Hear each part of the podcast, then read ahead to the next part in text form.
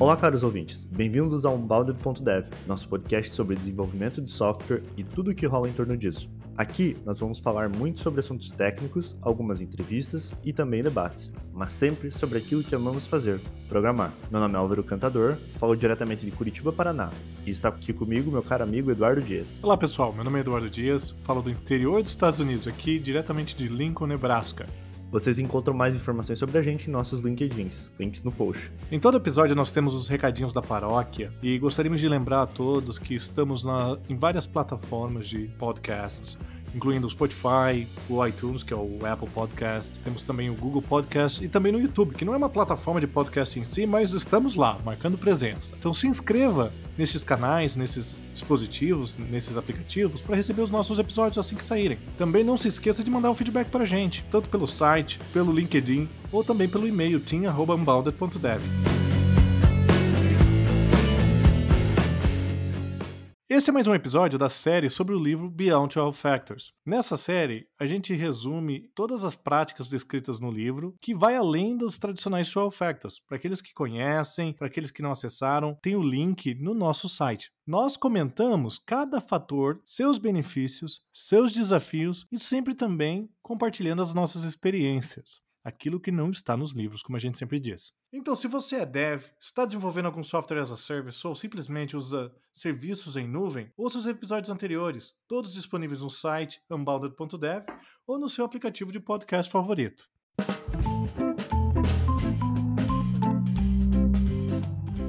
Nesse episódio, nós vamos falar sobre Design, Build, Release and Run que é o quarto fator originalmente que era chamado de build, release e run, né? Sem o design, no caso, no começo. Esse aí é o terceiro episódio que a gente já mantém o título em inglês. A gente falou no primeiro episódio que é tentar traduzir o máximo possível, mas da mesma forma que o API First, e se eu não me engano, o One Codebase One Application, a gente vai manter esse nome também porque eu acho que é o mais expressivo. E também já é um quase build, release e run, já é quase um neologismo já entre os desenvolvedores aqui do Brasil. Igual a deletar, né?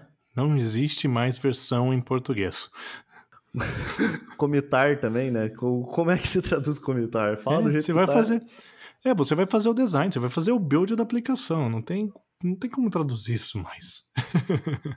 então, seguindo, é, vamos, como diria o Jack Stripador, vamos por partes. Como o próprio título já nos fornece essa própria divisão, vamos começar do começo. Design. Eduardo, começa daí? Beleza, pode deixar. Falando sobre design, normalmente a gente associa isso com waterfall, que é aquela forma tradicional de onde você faz tudo antecipadamente, você faz todo o levantamento de requisito, todo o design da aplicação e gasta um tempo gigantesco. Isso já se demonstra, a gente sabe que hoje em dia não funciona mais, não se adapta às mudanças que temos nos requisitos, né? Então, isso não se encaixa com a demanda que nossos aplicativos têm hoje em dia, com essa necessidade de se adaptar muito mais rapidamente. O waterfall ele já não atendia às necessidades de desenvolvimento de software antes mesmo da computação em nuvem. A agilidade que o contexto de cloud trouxe para o desenvolvimento de software fez com que precisasse de algo mais ágil, ou seja, o waterfall já não cabia antes. Ficou muito mais evidente, né, Álvaro? Exatamente. E, e é interessante esse aspecto que a questão de você falar, olha, beleza, não estou fazendo waterfall, estou fazendo computação em nuvem, mas isso não significa que você não tem que ter nenhum planejamento ou nenhum design. Tá? Fazer design em doses homeopáticas de forma iterativa é crítico, porque agora, como você está entregando em, em features menores, que você está entregando em batches menores, você tem a chance de fazer um design de uma forma saudável. Você está me dizendo que eu não posso fazer Go Horse, Eduardo? Go Horse, não. o melhor modelo de desenvolvimento de software. Tem a certificação, inclusive, as melhores camisetas. Eu tinha visto esses dias. Olha, fazia muito tempo que eu não ouvia do Go Horse, então essa vai pro episódio, que eu acho que eu falei um palavrão agora há pouco. Mas fazia muito tempo. É verdade, não vai ter. Não é porque você está fazendo um microserviço que você precisa ir Go Horse, tá? Você pode ter um pouco de design. E sem design, sem planejamento, sistemas distribuídos, tais como microserviços que a gente acabou de comentar, pode se transformar em algo muito complicado. Você pode até ter o efeito de monolítico distribuído. Estou né? tentando traduzir aqui, mas é a ideia de que Não só que você tem as dependências acopladas, a gente falou sobre gestão de dependências no episódio anterior, mas também a questão de quão abstrato ou quão complexo o modelo de negócios fica se você não tiver um planejamento. Porque sempre você vai estar fazendo aquele é, desenvolvimento à escura. Então, um pouco de design upfront ali, um pouco de design antecipadamente faz muito bem. É, nem que seja que você pegue aí um guardanapo, um post-it e planeje. É até algo que foge da questão de software, vai para a área do planejamento. Você, por exemplo, se fez aí sistemas de informação, bacharelado, alguma coisa nesse sentido, aí já foge até às vezes desse escopo de desenvolvimento de software. Entra já no escopo de negócio também, né? Para ser você ser lucrativo, para você render como assim, como se fosse uma software house ou um desenvolvedor. Mas ela também faz muito sentido aí na questão do dentro dos 12 fatores. E mesmo que seja só no nível técnico, isso já tem benefício. Eu dou um exemplo do que a gente faz aí na, na, na empresa hoje, que a gente trabalha, tanto eu quanto o Álvaro. É, as equipes e os desenvolvedores, quando estão criando um novo microserviço, ele, o primeiro passo que eles fazem a gente chama de criar uma especificação. Ele, em vez de desenvolver qualquer linha de código, você cria, na verdade, um conteúdo Markdown descrevendo o que aquele serviço vai fazer. E quando ele põe essa descrição, ele põe. É, você raciocina sobre a lógica, ou quando você põe uma feature que você raciocina sobre aquela feature, né, aquele novo recurso, você já melhora o design por natureza. E compartilhando isso, ou adotando modelos de, de desenvolvimento, por exemplo, se você utiliza Git como o teu é, gerenciador de código, né, o teu o teu controle de código, aí o source control, você pode utilizar um Git Flow, que daí quando você faz um pull request, você coleta feedback da galera sobre aquele design. Então, o design não precisa ser uma coisa confinada, pode ser uma coisa colaborativa e vai te ajudar a resolver e prevenir muitos erros que, caso contrário, você teria. Até para um contextualização melhor nos 12 fatores, ele é organizado em ordem né, de, de relevância. E o API First veio antes até, foi o segundo ou terceiro episódio. E no caso aí da especificação, por exemplo, se você adotar um, um, princípio de API first, você pode definir todos os seus endpoints antes e depois você submete ao review dos seus colegas, né? Ou, ou usando a palavra bonita, ao escrutínio dos seus colegas de trabalho e, enfim, validar teu design, validar os seus endpoints e se é aquilo mesmo que tem que ser feito. Então, até num aí de novo para validar no contexto dos 12 fatores, o quão importantes são as coisas e aprender elas etapa passo a passo. E agora falando então, eu acho que isso fecha a questão do design.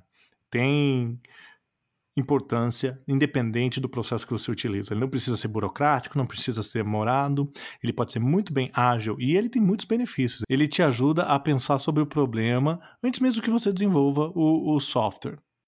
Agora falando sobre o build, no build o código se transforma em um artefato que a gente já comentou, um artefato imutável, que pode ser utilizado para deployment, que pode ser utilizado durante o processo de release, que é o próximo passo que a gente vai comentar daqui a pouquinho. Neste processo de build, é onde você pode fazer toda aquela questão de testes, garantir que o seu código está funcionando. A gente até colocou aqui na pauta, para enfatizar e para ajudar a lembrar, colocamos assim, teste, teste, teste, que é a questão de quão importante é você poder testar o código. E na hora, nessa stage do build, é, é a chance que você tem para rodar todos os testes, verificar teste estático de código, teste de segurança, analisar dependências, fazer o teste unitário, teste de integração, teste o teste que você puder, né? A gente fala muito de integração, aceitação, segurança, performance, mas é basicamente a importância do teste. E também com isso a automatização dele. Com todos esses testes, fica muito importante você automatizar, porque todo esse processo de build ele pode ser um script super demorado, então você não quer fazer isso de forma manual, principalmente se você está trabalhando com desenvolvimento distribuído e você precisa ter vários repositórios, um para cada aplicativo, e você está lá com 100 repositórios. Então, a automatização se torna muito importante. Com isso, as suas ferramentas, os, os processos aplicados, você tem que ter muito cuidado em relação a isso, né, Álvaro? Sim, outra coisa também que tem que ser tomado cuidado são os artefatos que são gerados a partir do seu código. Um exemplo, no nosso caso, a gente tem uma DSL que ela é, tem um arquivo de descrição e ela gera alguns códigos com base nesse arquivo descrito. O ideal é que ela fique dentro do pipeline, que ela não seja versionado. Então, sempre quando você cria o seu artefato, tanto para teste quanto para staging ou produção, ele vai sempre ser o mesmo e não vai estar ali versionado no teu código, não polui para revisão e você garante esse processo de criação do mesmo código. E também, uma coisa que tem que tomar muito cuidado no build é a questão de configurações e credenciais, que a gente vai falar até no nosso próximo episódio.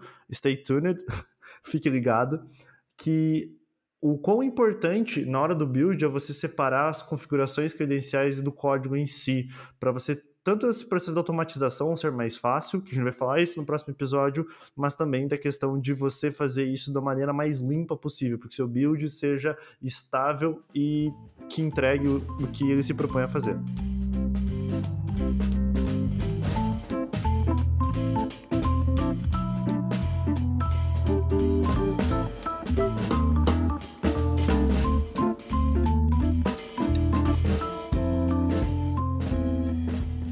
Beleza com o build feito? Agora nós vamos falar sobre o release, que é o próximo estágio do, do processo. Com o release aqui, o que a gente tem é a combinação desse artefato gerado pelo build com a configuração do ambiente que você vai fazer o deployment.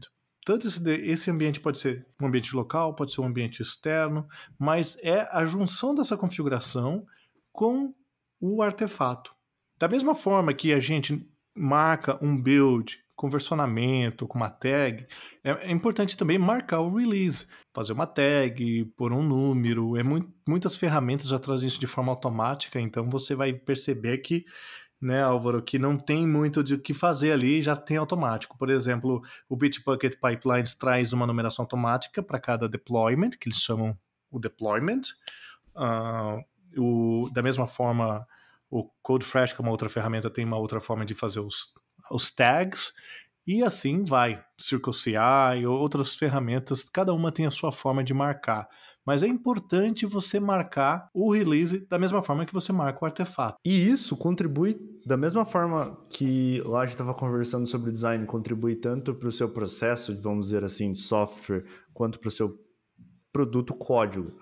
Na parte de código em si, no release, você fazendo de maneira correta, pode contribuir no que a gente falou também no primeiro episódio, novamente, sobre troubleshooting experience. A, experiência de você pegar e resolver um problema num bug. Se você tem a tag certinha, o release certo, processo de login bem feito, fica muito mais fácil você identificar qual que, aconteceu naquela release, por que aquele bug aconteceu, isso fica muito mais fácil. Se for, por exemplo, um bug crítico, o teu desenvolvedor ou você mesmo, caso você esteja desenvolvendo, você consegue fazer isso de uma maneira muito mais rápida.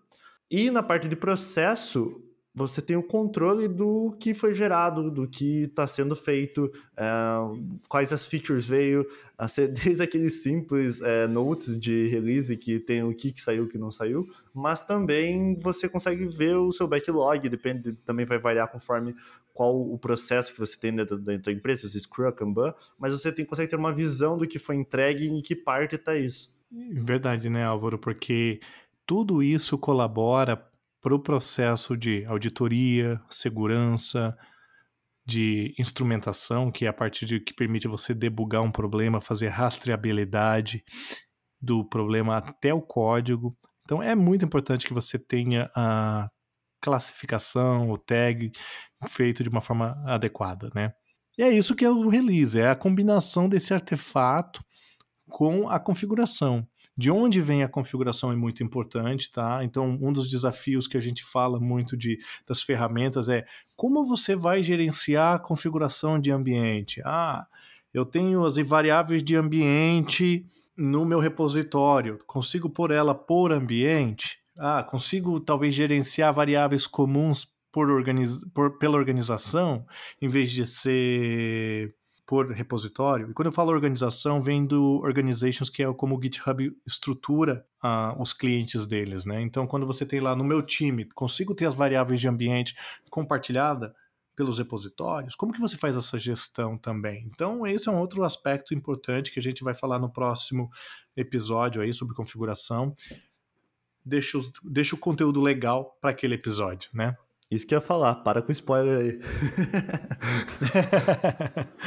é. Então vamos passar, vamos sair daqui, que senão daqui a pouco eu vou apanhar do Álvaro aqui. Vamos falar do Run, né? O Run, o que, que é esse último estágio aqui? A gente falou sobre o design, que é um pouco de planejamento, que é você fazer de forma homeopática, uh, ou seja, em pequenas doses, ter um desenvolvimento, automatizar os testes, gerar um artefato no build, juntar isso com uma configuração no seu release e agora você rodar aquele, aquele release, aquele deployment no seu ambiente. Esse é o run, esse é o último estágio, que é você poder rodar o artefato criado no build com a configuração combinada do, do release em um ambiente que você precisa. Esse ambiente pode ser tanto uma máquina local, como um servidor, ou até mesmo um orquestrador de containers como Kubernetes. Um dos grandes desafios nessa hora é como você criar essa portabilidade, ou como você criar essa, essa capacidade de poder rodar tanto no ambiente local como no ambiente remoto de uma forma que te dê em paridade de ambientes. A gente vai falar isso num outro episódio, também nada de spoilers, mas isso está diretamente ligado. Como que você faz isso? O que, que você pode fazer? O que a gente percebeu aí, você tem várias formas de pacotes, vários tipos de artefatos, mas para serviços e aplicativos, o Docker tem sido uma das melhores opções dentro do que a gente tem visto no mercado. Ela tem permitido de uma forma fácil criar pacotes ou criar artefatos que possam rodar de forma equivalente em ambientes diferentes, tanto numa máquina local quanto num um orquestrador remoto, daí usando Kubernetes, usando DCOS para aqueles que, é, que são familiarizados com o Mesosphere, ou mesmo até com Docker Compose, que é bem mais simplístico, mas funciona se você tiver mão para gerenciar, né? Não recomendo. no outro episódio, a gente brincou sobre a pergunta de um milhão de dólares. Eu acho que o Run é a grande pergunta de um milhão de dólares nesse episódio. O, o Run, ele, como você falou, o Docker é extremamente versátil, mas a escolha da forma que você vai executar vai impactar em todos os outros fatores da sua aplicação tanto na parte de telemetria, a parte de concorrência, a parte de gerenciamento. Ele aqui é uma sugestão, acho que até da praticidade da coisa, do uso do dia a dia. Se você não está no Docker, se você não sabe do que se trata, recomendo fortemente o uso e se você já sabe e não usa ainda, é, trata ele como um processo viável para sua utilização. E às vezes nem precisa utilizar um orquestrador como o Kubernetes. Você tem opções aí de utilizar é, plataformas a service, como por exemplo o Heroku, ou outras, o Cloud 66 também recomendo fortemente para questão de build automático ali e, e execução é, de uma forma fácil, vamos dizer assim. Então, considere efetivamente Docker para execução, porque isso vai impactar no contexto global da sua aplicação. É interessante, né, Álvaro? Porque a gente falou do Docker aqui, parece que a gente está tentando vender o produto. Não necessariamente, você tem outras opções, mas o Docker ele é, é vamos dizer assim, bastante atrativo dado ao número de serviços de cloud, de nuvem, que permite você rodar de uma forma gerenciada, sem ter que se preocupar com a infraestrutura. Então você tem muito mais suporte da indústria, vamos dizer assim, do que outras ferramentas hoje em dia, né? Sim, você tem, por exemplo, a Canonical tem o Lexi. Eu cheguei a usar ele no meu TCC, se não me engano, em algumas partes. Ele também é um, um super um hypervisor e também funciona de maneira excelente, só que eu acho que a questão do ecossistema é muito importante, né? Também, principalmente na execução. É, tanto questão de documentação, questão de é, ferramentas que suportam aquilo, um próprio exemplo, o Kubernetes que a gente tinha falado, cara, usar o Kubernetes puro, é, é a quantidade de arquivos que você vai ter se não tiver um COPS, um Terraform, alguma coisa do tipo para te ajudar, é, um Helm chart, enfim, alguma coisa, é quase impossível.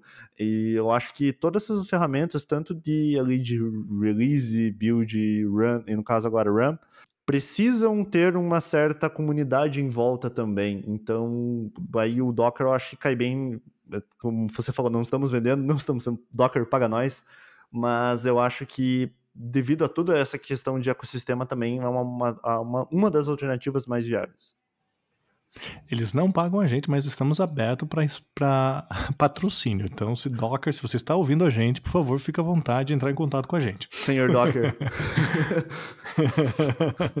mas dito isso, é muito legal o que você falou, Álvaro, porque no KubeCon do ano passado, em San Diego, eu tive a chance de ir, deu para ver o crescimento do movimento de, de cloud, né, de, de Cloud Native Con, que foi também uma conferência conjunta, e com a adoção cresceu, né? O exemplo que eles deram foi de que o KubeCon tinha 1.000, 1.200, 3.000 participantes nas edições anteriores, e na edição do ano passado teve 12 mil participantes, gigantesco. E dos os vendors, né, ou seja, os fornecedores que estavam lá mostrando produtos e serviços, demonstra o poder desse, desse ecossistema, dessa comunidade voltada a produtos nativos, ou Docker, relacionados a Docker. Então, quando você for no processo de run, tenha certeza que você escolhe as ferramentas adequadas para que você crie um ambiente gerenciável, que você consiga gerir.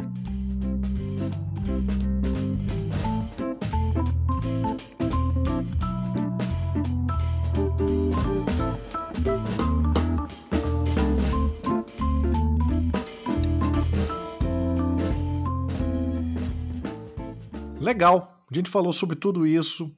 A gente falou sobre o design, build, release, run. Quais são os desafios? Né? A gente falou um pouquinho de cada desafio, de cada passo desse, mas de uma forma geral, quando você estabelece um processo de design, build, release, run, desse episódio, desse princípio, desse fator, ele não é fácil. Ele vai dar trabalho. Você tem principalmente problemas com paridade de ambientes, com as achar as ferramentas corretas, como que você vai fazer os scripts, rodar os, os testes em ambientes efêmeros, como que você cria um ambiente que você possa rodar os testes de forma confiável, confiável no seu pipeline, que seja equivalente ao seu ambiente de produção. Tudo isso é muito complicado, tá? Então é importante você considerar esse tipo de desafio. Não vai pensando que vai ser tudo flores. Não vamos mentir para você, não é. Muitas empresas ficam anos. Erramos algumas vezes. Erramos mesmo, né, Álvaro? E continuamos errando e acertando e ajustando. É, é sempre aquele ciclo de aprendizado. Mas tem muita empresa hoje que está adotando esse princípio e demoram muito tempo para adotar, e é normal. Claro que o quanto antes melhor, mas é um processo de aprendizado. E também tem o fator das, da equipe. Está todo mundo pronto? A empresa, a empresa ou a equipe está alinhada? A sua equipe está preparada para um processo de, de, de entrega contínua, de entrega uh, automatizada? Assumir o desenvolvimento do software? Ter uma cobertura de testes alta? Né? Agora eu vou fazer propaganda, né? Por exemplo, nas nossas equipes a gente conseguiu estabelecer 100% de cobertura, mas é muito difícil chegar ao nível desse, sem disciplina. Mas isso é até uma discussão que eu estava tendo na minha pós-graduação esses dias, foi semana retrasada, sobre testes, estavam conversando, e daí a gente estava discutindo e como as pessoas ficam impressionadas com quando você fala, ah, temos 100% de código testável, mas se você não tem código testável, significa que ele não é confiável se você for ver bem, no fringir dos ovos. E também significa até que tua aplicação tem partes que não são atingíveis ou elas não são flexíveis o suficiente para serem testadas. Então, é meio estranho você ter um, um avião, você entraria, aquela velha pergunta, né, que o professor até falava sobre a questão de testes, que ele dizia, se você entraria no avião que foi testado apenas 70% dos componentes... É complicado, né? Então, e, e eu tenho muitas perguntas, muita gente perguntando na adoção de, de teste, na adoção de microserviços, quando eles perguntam quanto tempo vocês estão fazendo. Ah, estão fazendo 100% de cobertura, mas vocês estão fazendo isso por três semanas, um mês. Nós estamos aí nessas equipes, nas equipes que tanto eu e o Álvaro participamos, nós temos 100% de cobertura nos testes há, há quase dois anos. Então, é possível? É possível. Precisa de disciplina? Precisa. Precisa de alinhamento? Precisa. Então, esses são um dos desafios que você vai encontrar quando trabalhar esse princípio é a sua equipe está preparada, você está alinhado com a liderança para que você possa estabelecer esse processo? Eu queria só pontuar uma coisa, que é uma recomendação aí, até de um livro que eu li, que é Desenvolvimento de Software Orientado a Objetos Guiado por Testes, do Steve Freeman, com o prefácio do Kent Beck, recomendação inclusive do Alexandre Denis lá em 2012, quando eu comecei a ter aula ele, na segunda semana de aula, ele me recomendou para ler esse livro. Ele falou: lê isso aí do cabo a rabo, entenda o que está acontecendo. E ele fala no conceito do esqueleto ambulante. É muito importante que sua equipe aplique esses conceitos desde o dia zero, que você tenha ali a melhor forma, a, não a melhor forma, mas a forma mais prática de você fazer design, build, release and run da forma mais automatizada possível, que isso te ajude você e tua equipe. Não precisa ser tudo, mas você ter a guia de você seguir esse caminho e que todo mundo esteja alinhado como você falou. Então, é sempre desde o dia zero, acho que é bem importante enfatizar isso. E é isso nós vamos ouvir em vários episódios. Eu acho que em todos, na verdade, que é a questão da importância do alinhamento cultural, do alinhamento estratégico, do alinhamento de equipe. Então, vocês vão estar ouvindo a gente falar sobre software, a gente vai estar falando também o que vai além dos livros, né? Como a gente comentou, né? Ou o que está nos livros, porque é importante também.